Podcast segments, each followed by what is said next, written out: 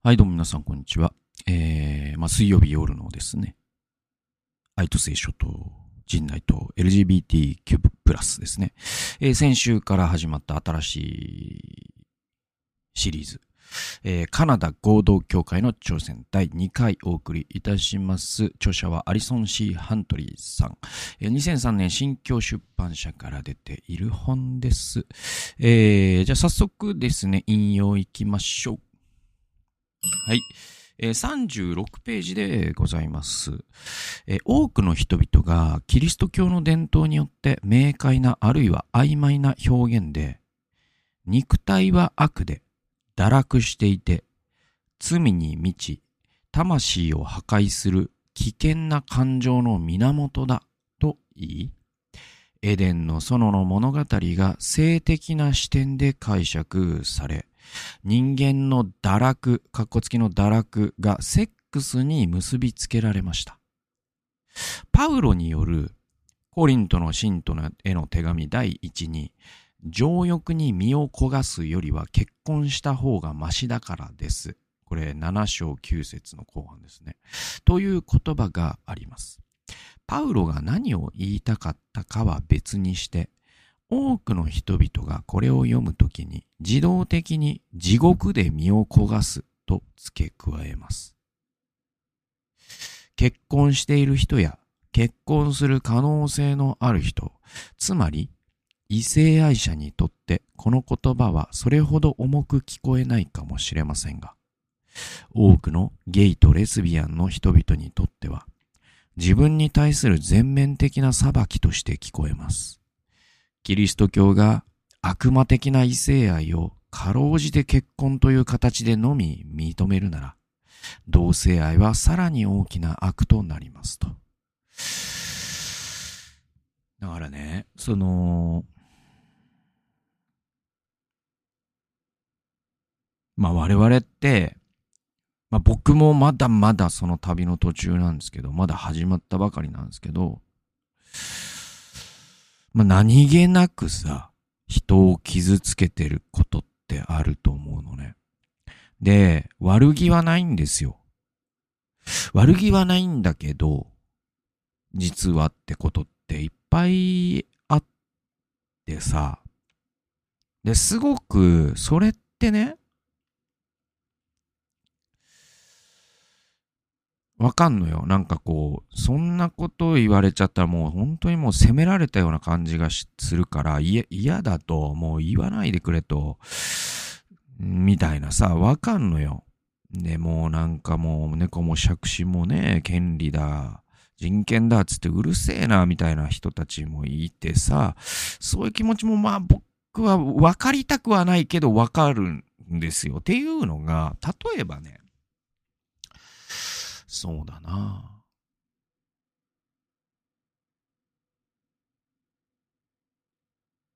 あのー、これはさ、まあ、身の回りに障害者の方がいる人はよくわかると思うんですね。そうだな。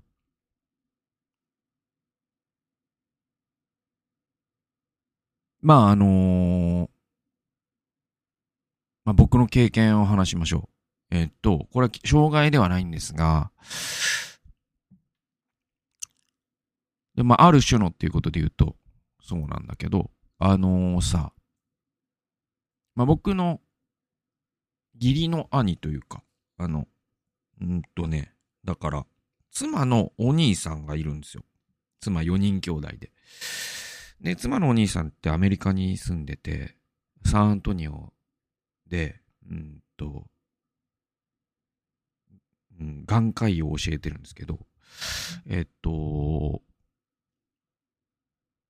2020年に、えっと、オースティンに住んでいるクリスチャンの女性と結婚したんですね。で、子供が去年生まれて、えー、で、えっと、今年のお正月というか、ね、年またいで、えっとね、1、2ヶ月ぐらいかな、あの、家族3人で、えっと、帰ってきてて、で、その奥さんというね、アメリカ人の女性が、えっ、とね、あのいわゆるね、そのグルテンアレルギーってやつで、で、あのね、本当に大変なのよ。本当に大変なの。で、つまりその小麦粉が入ってるものが食べれない。あとね、肉、魚もちょっとダメ。だから、すっごい、こう、食事に制限があるんです。で、これに関しては僕は本で読んで、なんとなく分かってたつもりなのは何かというと、うんと、柏木弘樹さんという人が書いた、食べることと出すことっていうですね、医学書院から出てる本があるんですね。で、これが、その、あの、安倍晋三元首相も患っていた過敏性大腸炎ってやつですよ。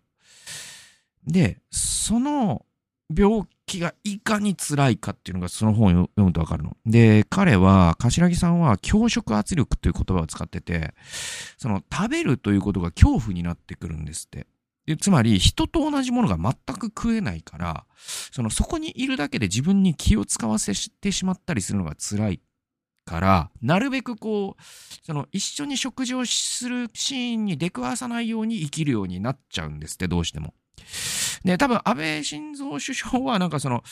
ね、あの、記録を読むとすごい会食をなさってるから、割とまあ薬もよく効いてたのか、柏木さんほどひどくなかったのかわかんないけど、でもそれでも大変だと思うからね。だから、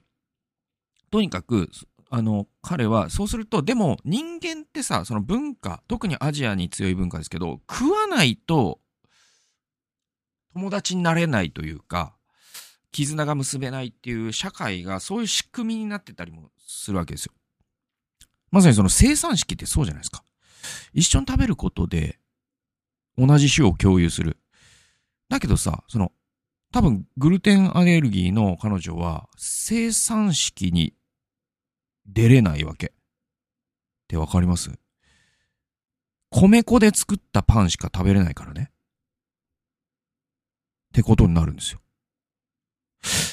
で、で、彼女僕、その、四六時中一緒にいて、いたわけではないけど、一緒にいた時に、すごく大変。だから、その、例えばね、まあ、一個あったのは、その、10割そばなら食べられる。だけど、2、8は無理。9、1も無理なんです。ね。体調悪くなっちゃうから、後で。で、10割そば出すよというネットで見つけた店を、その、見つけて、じゃあ行こうかってことになって、みんなで行きました。3家族ぐらいで。そしたら、行ってみるともう10割そばやめてるんですってなって。じゃあどうするって言うと、もうなんかもうそう彼女は、あ私がいてごめんなさいね。じゃあまた移動するかっていうと、子供たちがいるからなかなかもうお腹も空いてるしと。あ、じゃあもうここ近くにコンビニがあるからおにぎりを買ってこようってなってとかっていうことがもうずっと続くんですよ。で、でね、なんつうのかな、そその時に、その、なんつうのかな、だから、彼女の前で、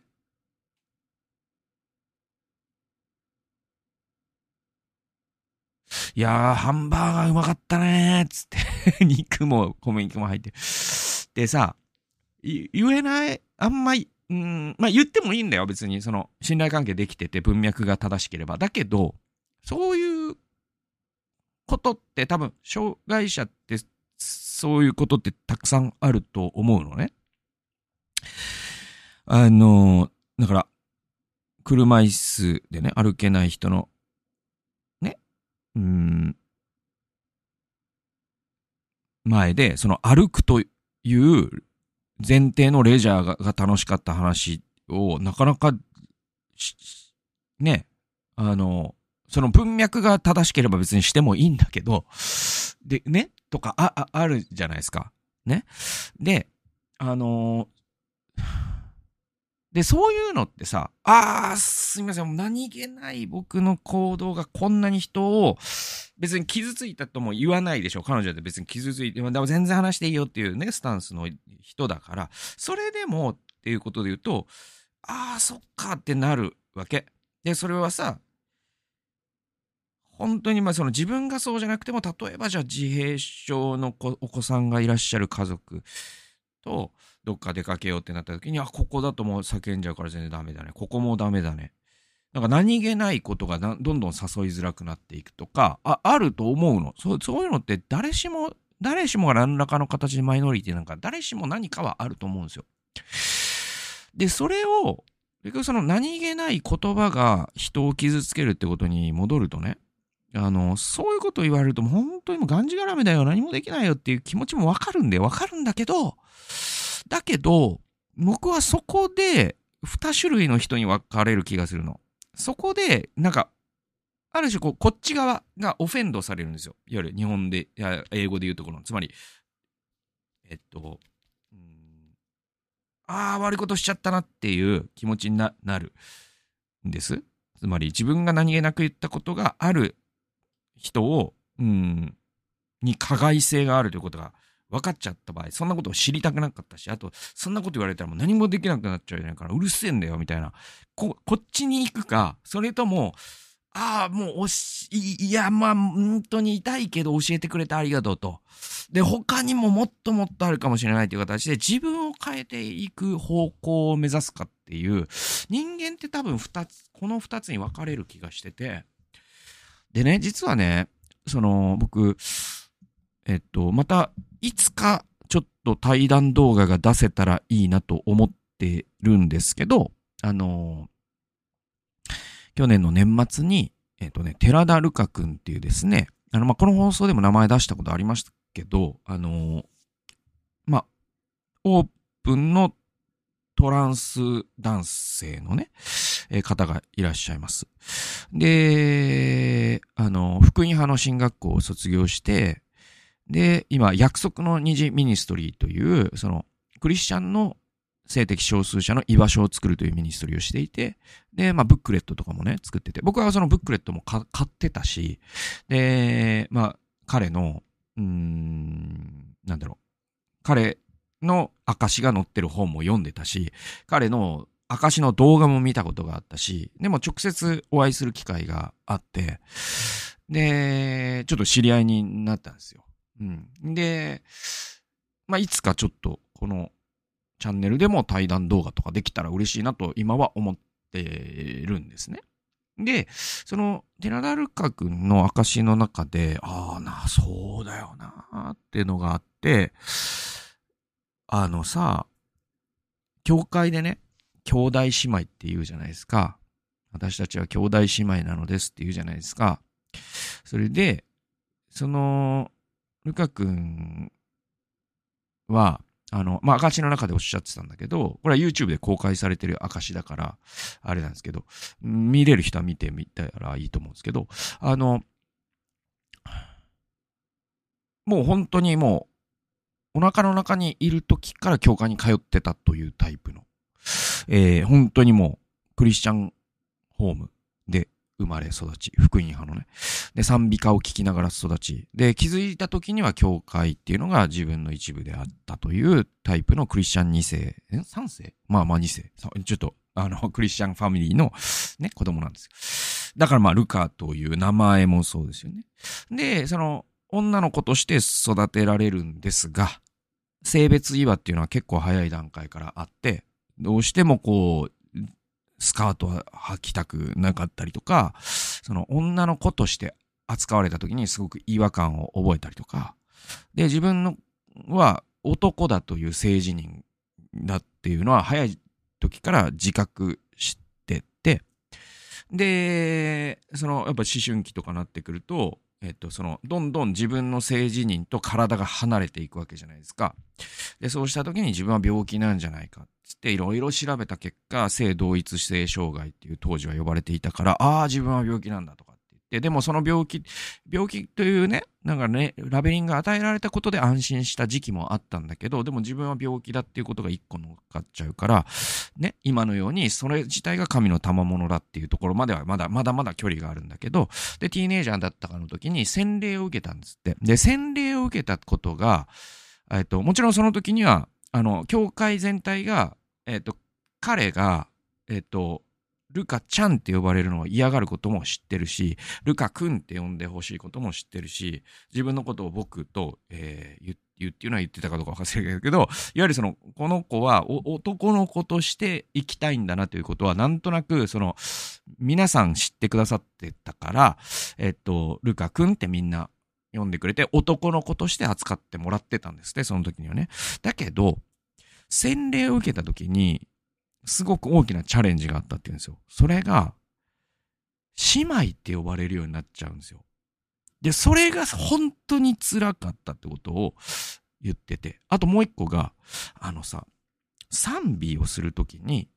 あの、このパートは男性だけで歌いましょうとか、このパート女性だけで歌いましょうっていうやつ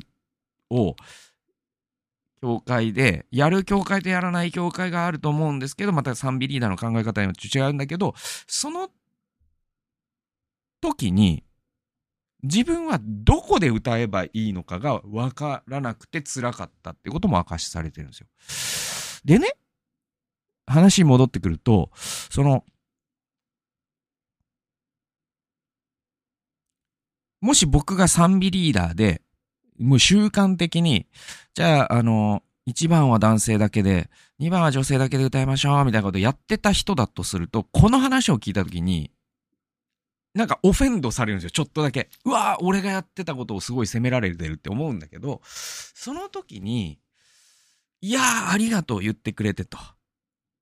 本当に僕の中の無意識のすごい人を雑に分類してて、そういうことで辛い気持ちになる人の気持ち分かってませんでしたわ。本当に配慮。これからちょっとどうして工夫していこうって思うか、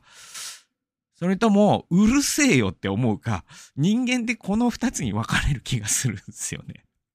って感じしないですかで、それで言うと、だからそのパウロのね、言葉をどう解釈するかは別として、このね、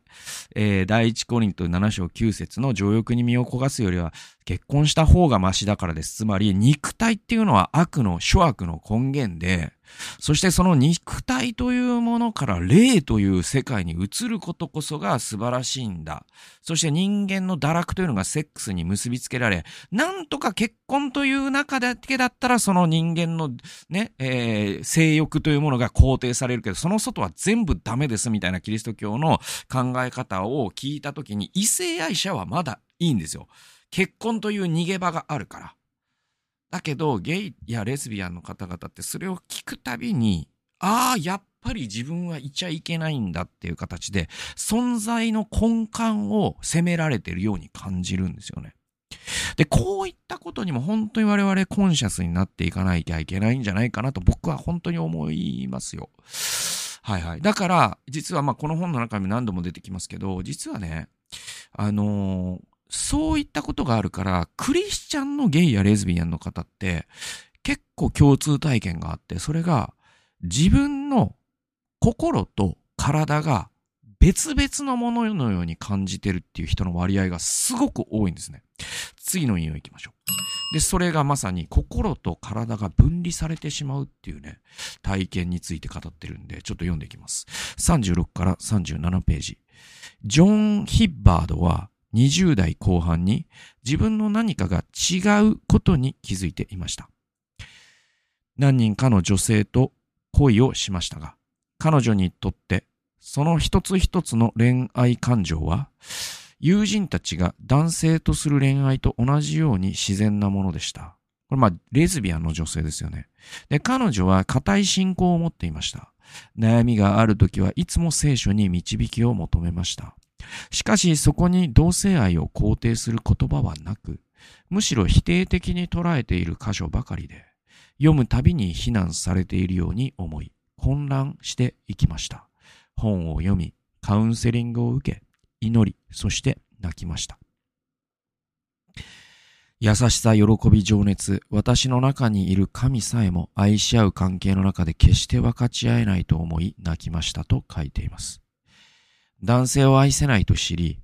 背負っていたすべての苦しみと自分自身を裏切らなけ裏切らなければならなかったことに泣きました。私の思いを他の人と分かち合うと、同性愛者とか変態というレッテルが貼られることが分かっています。彼女自身は二人の人間に分かれていました。家族や教会に知られている自分と、本当の自分、かっこつきの本当の自分とにです。隠れることを覚え、恋愛、男女関係、結婚に関する質問を避ける方法を身につけました。次はマイクですね。過去だからマイク、偽名ですけども、がマイクは本名まだ公にしたくありませんが、霊性と性、ね、セクシュアリティ、スピリチュアリティとセクシュアリティについて一つの意見を持っています。ゲイでありながら健全な信仰者であることが不可能だと生まれた時から教えられたり、体で感じることによって自分が価値のない変態や悪魔的な人間になると教えられたりしたら、自分の霊性を体から引き離そうとするのは当然だと。何らかの方法で自分の体と魂を引き離し、ある人は体がないかのように振る舞い、ある人は魂がないかのように振る舞います。あるいは体と魂が関係ないように振る舞います。マイクはいろいろなところで見てきたゲイの人たちの体だけの性についても話しました。表面だけの世界で、関係といってもそれは知らない人との瞬間的なものです。しかし皮肉なことに、教会ではこの方法でしか自分の性、セクシュアリティを表現する場がないと感じることがあります。どういうことかということですね。あの、人間の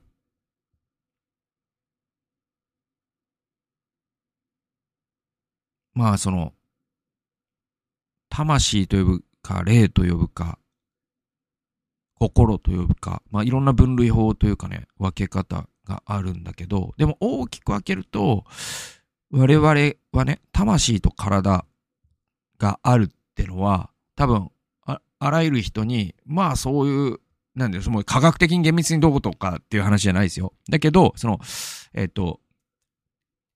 まあ、哲学的と言っていいのか、なんつうのかな。そう人間学みたいなことで言うと、人文科学みたいなことで言うと、我々には心と体があるっていうのは、まあ、WHO だってそう言ってるし、ね。あのー、医者だって心のね、心療内科と、えー、体の内科ね、や外科があるわけで、だから、あの、あんまりね、つまり心と体があるっていうのは多くの人に同意してもらえると思うんです。で、人間の幸せってね、あの、心と体が調和してる時に人間って幸せを感じるんです。で、これはコヒーレンスとか、まあ幸せを科学するっていう、なんだっけ、幸せ仮説か。ジョナサン・ハイトの。で、それ去年紹介しましたけど、コヒーレントっていう、えー、言葉で表されたりとか、インテグリティですね。統合って言葉で表されたりするんだけど、その、心と体が調和してるから人間って、あの、幸せなんですよ。だから、えっ、と、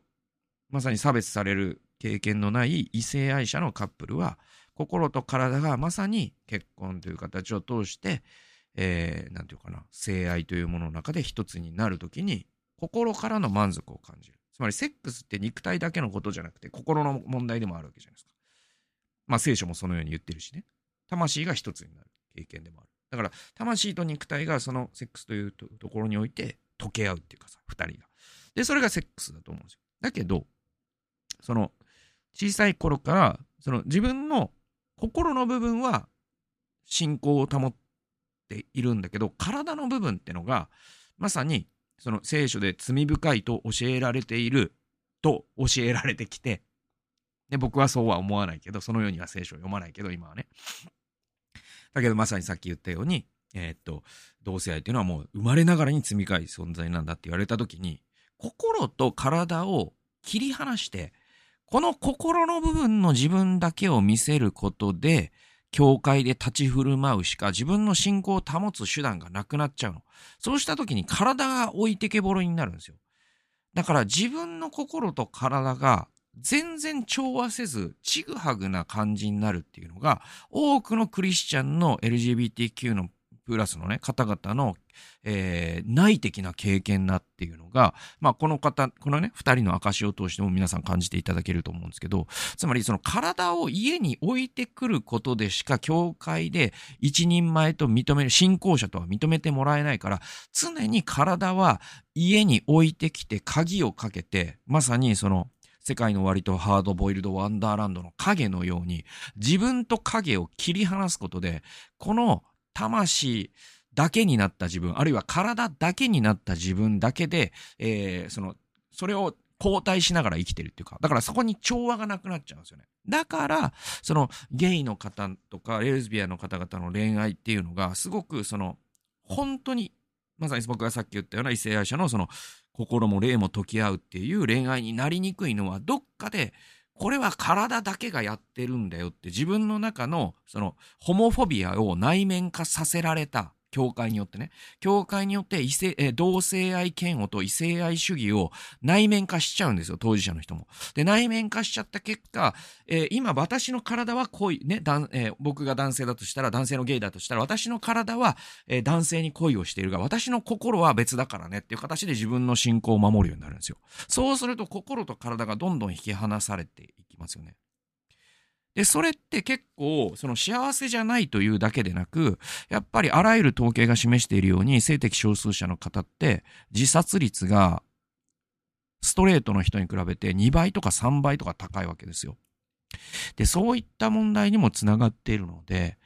だからここで何をすべきかというと、やっぱり教会の中にある同性愛権を、ホモフォビアをなくしていく。